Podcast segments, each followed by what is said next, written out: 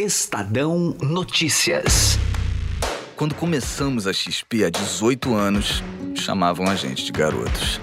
Agora que estamos transformando o jeito que brasileiro investe e que nos tornamos uma das maiores instituições financeiras do país, ninguém mais chama a gente de garotos. Até porque tá bem claro que não somos nós que brincamos com o seu dinheiro. Para os que acreditam no impossível, nós somos a XP Investimentos. Acredite, xp.com.br. Estadão Notícias. Nada é, é para sempre, então acho que é, é uma dinâmica. E, e, o passo que estamos dando hoje é, é, um, é um grande passo. Deu muito trabalho. É, de fato, não há como nós postergarmos essa entrega, então eu me sinto muito aliviada e muito satisfeita de estar entregando essa norma hoje. E foi assim que a Agência Nacional de Vigilância Sanitária, em decisão histórica, aprovou a regulamentação do registro e da venda de medicamentos à base de maconha em farmácias no Brasil. Os produtos devem estar à disposição já em 2020. A medida aprovada pela Anvisa é uma antiga reivindicação de associações que importam o medicamento mediante autorização para pacientes com condições especiais, principalmente neurológicas. O que muda com essa decisão? A medida pode ser vista como uma abertura ao uso recreativo da maconha? Quais os benefícios para as famílias que precisam desses medicamentos? Esse é o caso de Ângelo de Muno Neto. Seu filho Davi, de 10 anos, tem uma síndrome rara que provoca uma série de convulsões desde o seu nascimento e passou a usar o canabidiol em 2015. Uh, nós tivemos o Davi, nosso filho, né? Uh, ele nasceu em 2009, né? Está uh, com 10 anos hoje. Ah, a princípio, na gestação e nos primeiros dias e meses de vida, não apresentou nada que sugerisse algum problema nele. Depois de dois meses, nós viemos a descobrir que algumas situações que a gente percebia não eram um simples choro ou qualquer outro probleminha que ele tinha, mas sim que eram crises convulsivas. Uh, a partir daí começa aquele todo aquele trabalho, vamos para o hospital, procurando especialistas até descobrir que ele teve, na verdade, no final da gestação dele, uma mal, má formação cerebral, uh, que acarretou aí uh, comprometimento da parte motora dele, né? Sim. E, além disso, gerava principalmente as crises convulsivas, uh, que hoje é o que na literatura médica fala da, da, da síndrome de West, né? É um caso bem próximo da síndrome de West. Uh, o tratamento, nesse caso, normalmente ele se dá por medicamentos uh, uh, extremamente fortes, né? Uh, com, com reações adversas bastante comprometedoras. Uh, da, um dos efeitos colaterais é a perda da visão por comprometimento do, do nervo óptico, né? Uhum. Além de problemas renais, né? Mas é, era o que a gente tinha para poder minimizar as crises que, que o Davi que o Davi tinha, né? Certo. Só que minimizava sim, ao invés de de 100 crises diárias caía para 60, né? Ela não, não controlava ah, toda essa medicação, na época era um coquetel com cinco medicamentos diferentes, mas ele não controlava a, as crises, ele diminuía, mas não controlava. Uhum. Aí, a partir de 2013, 2014, ah, em pesquisas, em, em grupos, nós começamos a ouvir em relação ao canabidiol. Uh, até que em 2014 nós tivemos um caso bem simbólico aqui no Brasil, né, que foi da menina da Anne Fischer, né? Falam, bom, tem uma luz aí, então vamos, vamos atrás dela, né? Foi aí começamos a pesquisar uh, em relação ao canabidiol. No começo as informações eram muito vagas e muito restritas, né? Uh, mas mesmo assim eu e minha esposa decidimos investir nosso nosso tempo, nosso estudo em cima disso, né? E em 2015 nós tivemos a primeira autorização da Anvisa uh, para autorizar que o, que o Davi usasse o canabidiol como, como parte do tratamento dele, né? Uhum. Então o Davi ele começou a usar em 2015, uh, ah, depois é lógico uh, do médico uh, neurologista dele, vamos dizer, vamos tentar, né? O médico também não tinha informações nem estudos para isso. Certo. Mas ele falou: não, vocês estão dispostos a, a tentar, vamos tentar.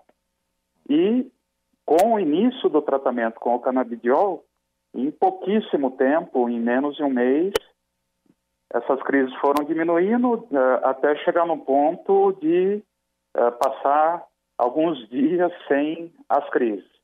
O que para gente, para um pai e uma mãe, é uma cura, na verdade, né? Claro. E, ah. e, desde o primeiro momento que vocês passaram a administrar o canabidiol, vocês já perceberam que houve essa, essa evolução no sentido positivo, dele passar a ter bem menos crises do que ele vinha tendo? É, é, foi simplesmente impressionante, viu, Gustavo? Porque o, o ajuste de dosagem, como não existia, ah, não existe, na verdade, ainda um, um protocolo de, de posologia do canabidiol. São casos em que 1 ml uh, por dia uh, controla, são casos que precisam de 5, precisam de 10, enfim. Não existe ainda um protocolo de posologia para tipo peso e dosagem. Uhum. Então, uh, nós fomos ajustando essa dosagem pela experiência né, que a gente estava vivenciando, até chegar num ponto em que entendemos que aquela dosagem ela estava no, no, no, limite dela de, de, de, uso, né? E, consequentemente, com a, a, diminuição e redução das crises, né? E isso foi logo no primeiro mês. Uh, no primeiro mês, com os ajustes que nós fomos experimentando, o Davi praticamente conseguiu aí ficar dias sem ter crise, né? Hoje como é que ele está? Então, hoje nós uh, uh, temos acesso a um, a um tipo de óleo também produzido nos Estados Unidos, né?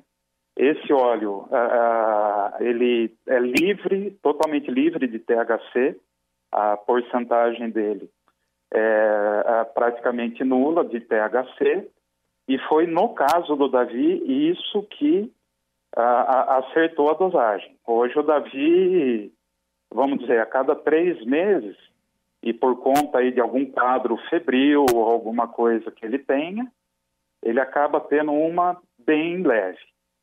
Mas fora isso, hoje eu posso dizer que o Davi, ele, ele não tem crises convulsivas, né? Hoje, como é que é feito o processo para que vocês obtenham esse, esse óleo? Ele é muito complicado? Uh, ele já foi muito mais burocrático. Hoje uh, eu tenho, eu continuo, renovo todos os anos, a cada dois meses, a uh, 12 meses. Uh, eu entro com um novo pedido, renovo o pedido de autorização da Anvisa, com a prescrição do médico. Então, em 12 meses, o Davi usa 25 frascos do canabidiol, que é o que eu uso. Isso aí tem que estar tá constando na, na, na autorização qual é a marca e o tipo de óleo que ele usa. Uh, a partir do momento que eu tenho essa autorização, eu, eu tenho contato direto com o laboratório americano, tem, eles têm um representante aqui no Brasil, faz o pagamento, eles mandam direto dos Estados Unidos no endereço. Aqui. Agora, com essa decisão da Anvisa de que farmácias aqui no Brasil poderiam passar a vender esse medicamento, acredito que o processo ficaria muito mais fácil para vocês. Sim, é, é, é, seria como hoje, eu chegando numa farmácia com uma autorização da, da, da, da Anvisa que nós já temos e com a prescrição médica, seria como comprar uh, outros remédios que o meu filho toma, sem nenhuma dessas burocracias. Além da gente esperar que com isso uh, os custos também eles sejam reduzidos, porque hoje o custo de importação do canabidiol ele é um custo elevado, que leva muita gente a demandar judicialmente aí também essa essa questão para poder ter acesso ao canabidiol, né? Então, nesse ponto, já é um, um grande avanço. Não é a solução em específico, mas sem dúvida alguma aí é uma evolução muito grande, né? Ângelo, muito obrigado, viu? Eu que agradeço aí, o Estadão tá, tá sendo aí, fazendo essa cobertura, esclarecendo a população. O principal é que a gente consiga levar esse assunto cada vez a mais pessoas para quebrar esse mito, para uh, parar de pensar em cannabis só como uh, uso recreativo. Ela tem um uso importante, eu sou prova disso na medicina. E o fato de vocês estarem dando divulgação a, a isso é o que todos precisam, em especial aqueles que fazem uso e precisam desse do canabidiol como medicamento, né? Os produtos liberados poderão ser usados de forma oral e nasal, em forma de comprimidos ou líquidos, além de soluções oleosas. A substância THC também liberada pela Anvisa, requer um pouco mais de cuidado. Isto porque ela produz efeitos parecidos com aqueles de quem fuma maconha. Nas formulações com concentração inferior a 0,2%, o produto deverá ser prescrito por meio de receituário tipo B e a renovação da receita feita em até 60 dias. Já os produtos com concentração superior a 0,2% só poderão ser prescritos a pacientes terminais ou que tenham esgotado as alternativas terapêuticas de tratamento. A embalagem dos medicamentos à base de maconha não poderá conter desenhos, símbolos, figuras ou indicação que levem ao erro ou ao engano do paciente. Quem conversa conosco sobre a aplicação das substâncias da maconha na medicina e como vai funcionar sua comercialização no Brasil é o analista de desenvolvimento regulatório e projetos científicos da RempMeds Brasil, Gabriel Barbosa. Tudo bem, Gabriel? Como vai? Tudo bem, Gustavo? Tudo certo por aí? Também. Bom, vamos fazer alguns esclarecimentos antes da gente começar o bate-papo de fato. O canabidiol e o THC como substâncias separadas não é a mesma coisa que fumar maconha, né, Gabriel? Perfeito, é, de maneira alguma. A maconha, de nome científico cannabis sativa, é uma planta que tem mais de 500 substâncias. Entre essas mais de 500 substâncias, a gente tem várias classes, como os chamados canabinoides. Hoje já são conhecidos mais de 120 canabinoides provenientes dessa planta, e o canabidiol, ou o CBD, né, ou o próprio THC, eles são apenas uma dessas 120 substâncias. Então, o canabidiol ele pode ser consumido de várias formas e, e, com diferenças importantes. Primeiro, é importante a gente citar que ele pode ser consumido, por exemplo, por meio de um extrato da planta, que apresenta não só o canabidiol, mas também todos os outros componentes. Além disso, ele também pode ser consumido na forma isolada, ou seja, o produto vai conter apenas o canabidiol, né? apenas um desses 120 canabinoides diluído em algum veículo. Por isso, tanto o extrato quanto o isolado, eles podem ser consumidos por diversas vias de administração em países onde a regulamentação já está um pouco mais avançada.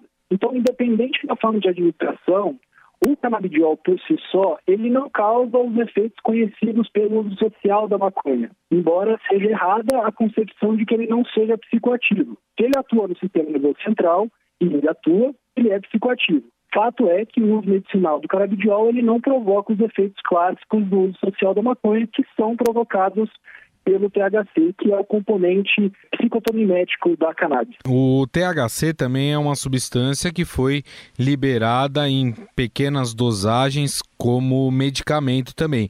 Mas para isso, a Anvisa deixou uma série de regulamentações para que ele possa ser usado, né? Isso, isso mesmo.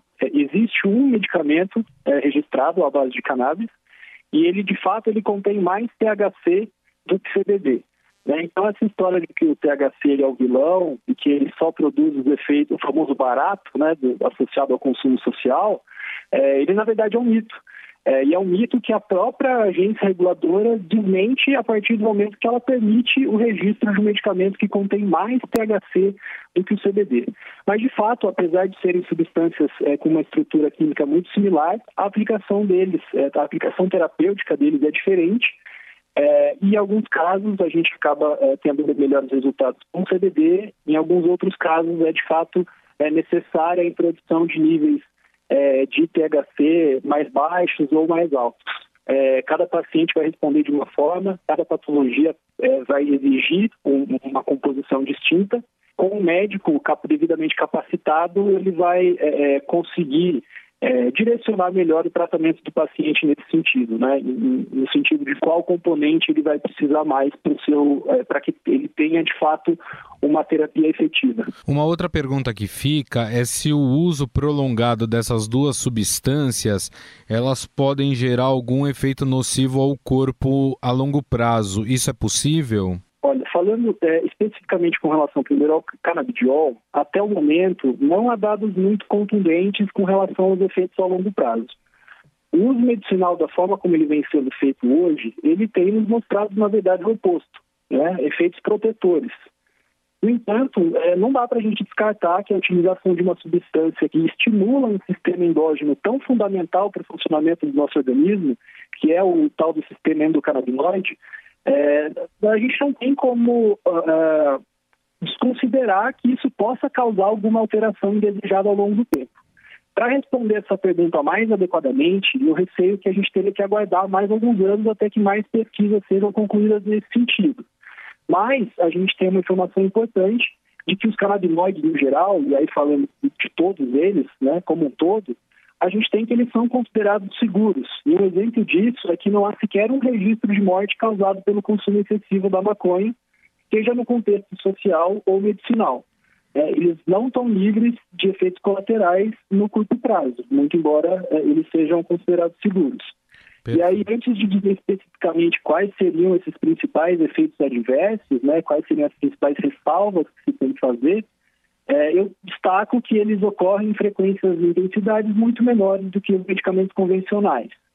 Então, eles podem, de fato, apresentar no curto prazo, não a longo, mas alterações de apetite, como com uma consequente mudança de peso, sonolência, distúrbios gastrointestinais, fadiga, irritabilidade e tontura. Também já foi visto em alguns estudos algumas alterações de enzimas hepáticas, mas aparentemente essa questão está mais ligada ao uso do componente isolado do que o extrato. Em quais pacientes, né, essas duas substâncias elas têm se mostrado mais eficazes? Qual o tipo de, de doença que elas atacam melhor? É usada para qualquer doença ou, ou somente para algumas? Olha, são tantas aplicações que no primeiro momento é até difícil de acreditar que ela de fato sirva para tanta coisa. Mas a gente tem bastante evidência, bem clara, inclusive, de que elas de fato funcionam em um número muito grande de patologias. Em algumas a gente já sabe quais são os mecanismos de ação pelos quais elas atuam. Os cinco principais usos no país, eles ficam entre epilepsia, dor crônica, Alzheimer, Parkinson e autismo mas a Anvisa já aprovou autorização para mais de 60 patologias diferentes. Então, os neurologistas são os que mais prescrevem aos seus pacientes hoje, seguidos por psiquiatras e neuropediatras. Então, o foco geralmente são em doenças neurológicas, mas a gente vê uma aplicabilidade muito grande para diversas doenças. Só para ter uma ideia em questão de números, é, em dados mais recentes, é, soltados pela Anvisa, já foram mais de 12 mil autorizações liberadas no Brasil, isso permitiu a entrada de mais de 120 mil unidades de produtos e foram prescritos por um total de mais de 1.100 profissionais. Na mesma reunião, a diretoria da Agência Nacional de Vigilância Sanitária decidiu vetar o plantio da erva em território nacional para fins científicos e medicinais. Voto pela não aprovação e pelo arquivamento da proposta de resolução de diretoria colegiada RDC que dispõe sobre os requisitos técnicos e administrativos para o cultivo da planta cannabis SPP, exclusivamente para fins medicinais ou científicos e da outras providências. É assim que voto, senhor presidente. Assim, as empresas que se instalarem no Brasil para produzir medicamentos à base de cannabis precisarão importar os insumos para fabricar seus produtos ou trazer diretamente de fora, já com as bulas traduzidas para o português. Gabriel Barbosa, analista de desenvolvimento regulatório e projetos científicos da Hemp Meds Brasil, critica a decisão e diz que o Brasil está preparado para assumir 100% da produção desses medicamentos. O Brasil tem plena capacidade para ser um dos maiores, se não o maior produtor é, de cannabis medicinal do mundo, né? As nossas terras agricultáveis elas são imensas e o potencial é, é, agronômico desse país, principalmente com relação à cannabis, é, é imenso. De fato, é uma, um, um, infelizmente esse, essa resolução do cultivo não foi aprovada e isso facilita, isso permitiria que, né, com a cadeia produtiva estando inteira no Brasil, os custos também fossem reduzidos. Então, é algo que a gente ainda vai continuar lutando e brigando para poder trazer a, a produção para solo nacional, para que a gente, de fato, consiga democratizar o máximo possível o acesso ao paciente. Porque não adianta a gente conseguir levar o medicamento da farmácia se ele continuar custando muito caro. É, os pacientes eles vão continuar encontrando dificuldades para obter o medicamento. Então, o cultivo sendo feito aqui no país, em solo nacional, é, muito provavelmente a gente conseguirá baixar e muito é, o custo do medicamento. Inclusive, existe uma startup brasileira que já fez todo o mapeamento é, né, de, de, quais seriam as regiões mais propícias para o cultivo, quais seriam as regiões com incidência solar, com altitude, é, com umidade, que seriam as mais indicadas para o cultivo dessas plantas. Então, o potencial do Brasil é inegável é, e, infelizmente, essa medida não foi aprovada, mas a gente segue na luta para que a gente consiga é, trazer essa produção para solo nacional e democratizar ainda mais o acesso. Existe o receio, né, pareceu pelo menos até pelas falas dos diretores da Anvisa, de que a aprovação do cultivo seria um passo para a questão do consumo recreativo da maconha. Se essa é a grande questão, o medo é de que se dê um passo maior. É, existe de fato aí uma maré um pouco mais conservadora que tem um certo receio com relação ao desvio, né, do produto, mas na verdade eu acho que o principal é a falta de informação, é, porque a, primeiro que algumas dessas dessas plantações elas nem poderiam ser desviadas para fins de uso social, por exemplo, porque pelo simples motivo de que elas não causariam o tal do barato. Né? As plantas que são ricas em canabidiol e, e baixas, com baixas concentrações de THC, elas não produzem os efeitos psicotomiméticos né, é, que a gente encontra no uso social da cannabis. Então, é, isso é completamente desconexo do, da proposta da Anvisa, que pretende, e como papel de agência reguladora, ela precisa regulamentar todos os produtos que entram aqui, não quer dizer absolutamente nada, não tem relação alguma com um aumento de consumo. Inclusive, em países onde a regulamentação já aconteceu, a gente não vê um, um aumento significativo do consumo, seja em, em qualquer camada social ou qualquer população. Então, é, isso de fato é, é, configura mais uma falta de informação e um movimento contrário a tudo que vem sendo feito pela Anvisa do que uma realidade, uma, uma, possível realidade futura. Bom, nós conversamos com um analista de desenvolvimento regulatório e projetos científicos da Meds Brasil. Gabriel, gostaria muito de te agradecer pela entrevista. Muito obrigado pelas informações e pelos detalhes dados aqui. Muito obrigado, viu? Eu que agradeço o interesse e qualquer coisa a gente está à disposição, Gustavo. Um abraço.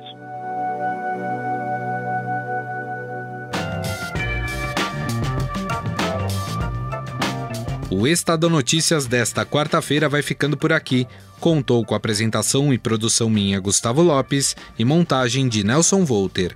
O diretor de jornalismo do Grupo Estado é João Fábio Caminoto. Mande seu comentário e sugestão para o e-mail podcast@estadão.com. Um abraço e até mais. Estadão Notícias.